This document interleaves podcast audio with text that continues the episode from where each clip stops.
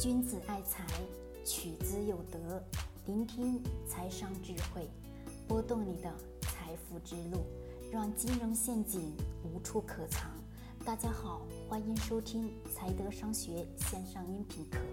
接下来有请贺老师的分享。好嘞，我们今天聊的话题是关于咱们的净资产收益率 ROE。我们都知道，在选择个股的时候，我们总是会选择 ROE 较高的个股，对吧？那么对于相对来说，净资产收益率高，说明呢公司企业做得好，那么公司能给我们投资者带来收益，的确没错。那么保持高的净资产收益率的驱动的因素是什么呢？其实有一个非常重要的一个指标，这个里面是叫什么呢？高净利，高净利率，也就是说高净利率它是什么呢？它一般来说，高净利率就是公司所产生的利润，它的净利率能达到有多高？是否是？得要明白一点，它是否能持续一直保持高的增长？也可以把它称之为在我们的选择成长型个股当中，称之为什么？称之为高速成长，高速成长企业是否能持续不断的增长呢？是增长的时间是一年、两年还是三年、四年呢？它的增长时间有多长？其实当中最重要的一点是什么？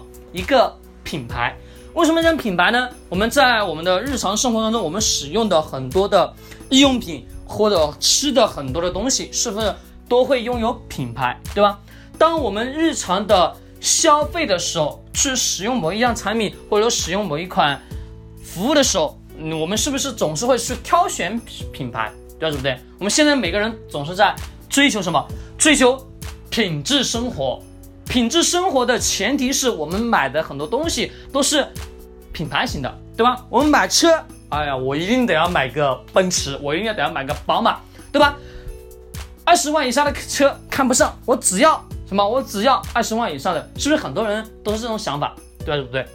很多人认为是撑面子，那么这种撑面子的结果导致是什么？导致所购买这家产品的这家公司，它年年业绩增高。其实对于投资者来说，这是非常好的。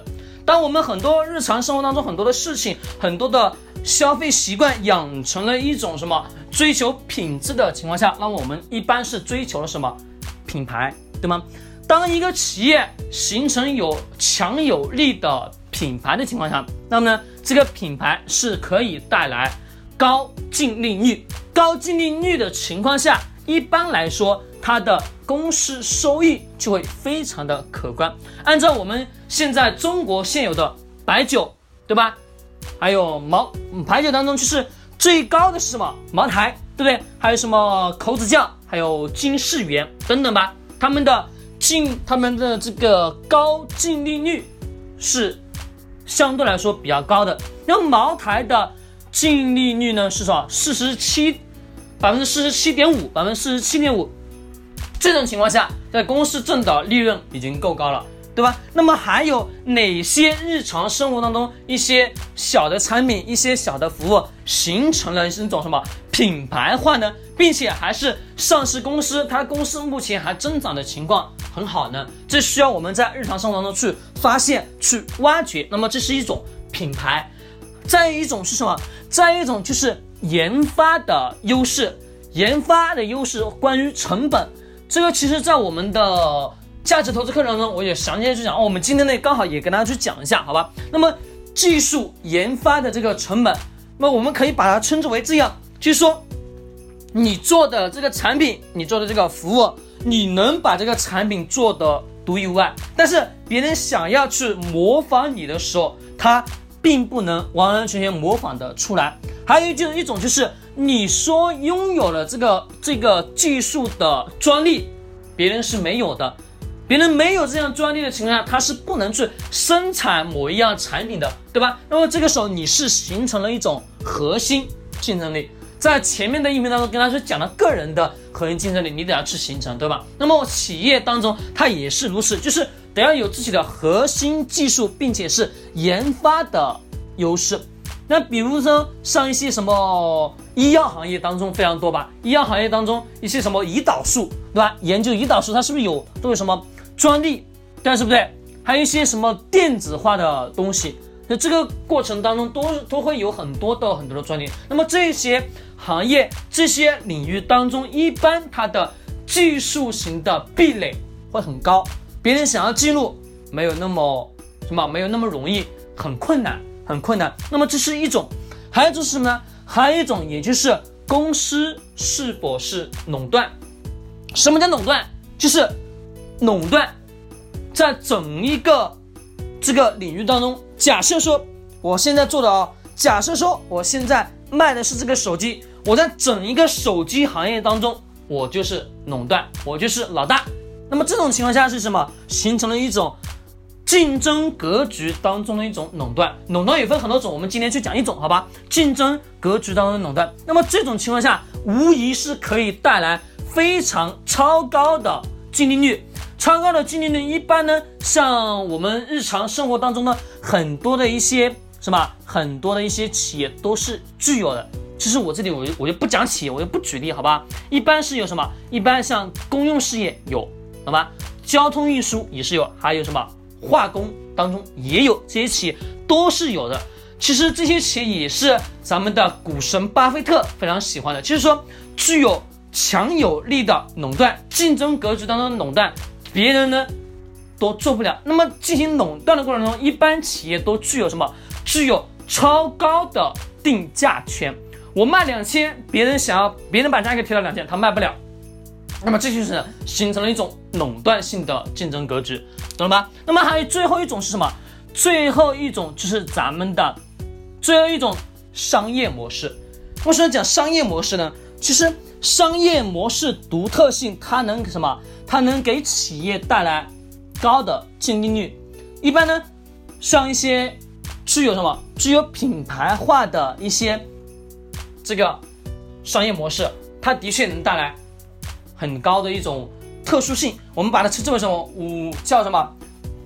无形资产。这种无形资产，它是能给你带来超高的收益。比如说一些品牌的一些授权费啊，还有等等等等。关于一些其他企业当中有一些授权给其他企业进行什么销售，或者给其他企业进行广告等等等等一系列吧。其实我们生活当中也有很多的关于这些。一般我们大家用的这个炒股软件当中有一个同花顺，大家知道吧？同花顺它是具有的，对吧？同花顺是具有。还有我们在电梯里面看到的什么很多的广告牌，分众传媒它也是具有的，具有这种。它的商业模式相对应呢是什么？有一种品牌授权，它会是收取一定的费用。那么这些呢，一般呢它是什么？成本很低，它是处于一种什么资源的优势当中，它是含有资源的优势。只有这种商业模式，这种商业模式当中，它是有一种资源优势，这种资源优势刚好是别人不具备的，懂吗？刚是别人不具备的。那么这种情况下，它就形成了一种。开发的成本低，那么呢，毛利率和净利率呢，很自然的就会显示很高。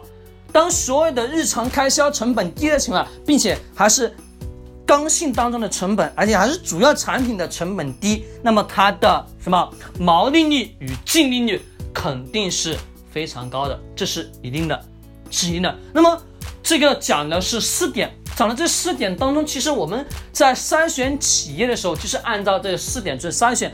筛选当中，你就能去大概的去判断出来这个高的净利率，高的净利率，再呢结合咱们什么净资产收益率去判断企业未来是否能值得你去投资。还有什么？还有咱们的行业是否是未来的发展，是否是未来不会什么不会被淘汰的行业？其实老生常谈。其实，行业什么行业不会被被淘汰？永远都是消费行业，人永远离不开吃喝拉撒吃穿住行，就这些。其实其他的都会被淘汰，而这些当中，企业当中形成了品牌化之后，它就具有了什么一定的垄断性，并且还是有非常强的核心竞争力。投资这些企业，你才能去挣到钱。也是我经常。跟大家不断的在重复，不断的在重复什么？从身边去发现非常非常多的投资机遇。好，我这里给大家分享一个案例，在最近我又发现一个好的上市公司。这里呢，大家有没有发现一个特别的有趣的事情啊，咱们最近的什么电梯广告当中，电梯广告中顾家家居是不是广告特别多？是不是？我问大家，你现在是在上班的那栋楼，还是你住的那栋楼，是不是有那个电梯广告吧？电梯广告中顾家家居的广告多还是不多？是那个邓超代言的，对吧？基本上我每次一下楼之后，第一个广告不是第一个广告，就是第二个广告，就是顾家家居的广告。不管我去哪个办公楼也是如此，不是每次都是。这个频繁的在我视线当中，频繁的在我视线当中是去去出现，我就去看了一下这家公司如何。它是一家上市公司，顾家家居，而且公司的经营情况还不错。能不能买，我这里不说，好吧？能不能买，我我这里不说，大家自己有兴趣下去呢，自己去研究、去透析、去看看这个企业是如何。那么今天呢，就跟大家去讲到这里。君子爱财，取之有德。这里是财德商学。欢迎关注同名公众号。